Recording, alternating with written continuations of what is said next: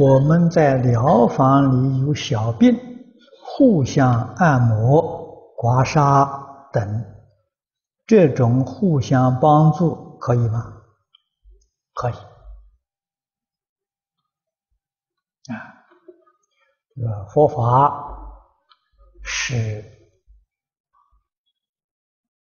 通达人情世理的。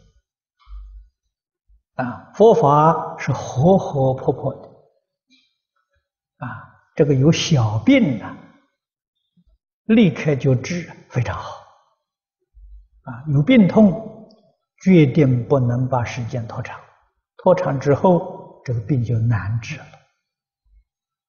啊，要平常像伤风感冒，只要一有这个现象，啊，立刻就对治，它就好了。你要拖个一两天呢，那个伤风感冒往往要一两个礼拜才好。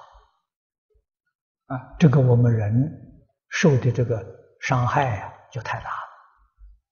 啊，所以决定不能疏忽小病。啊，小病痛啊是大病的根源。啊，立刻就制止，就防御，这个是最好的方法。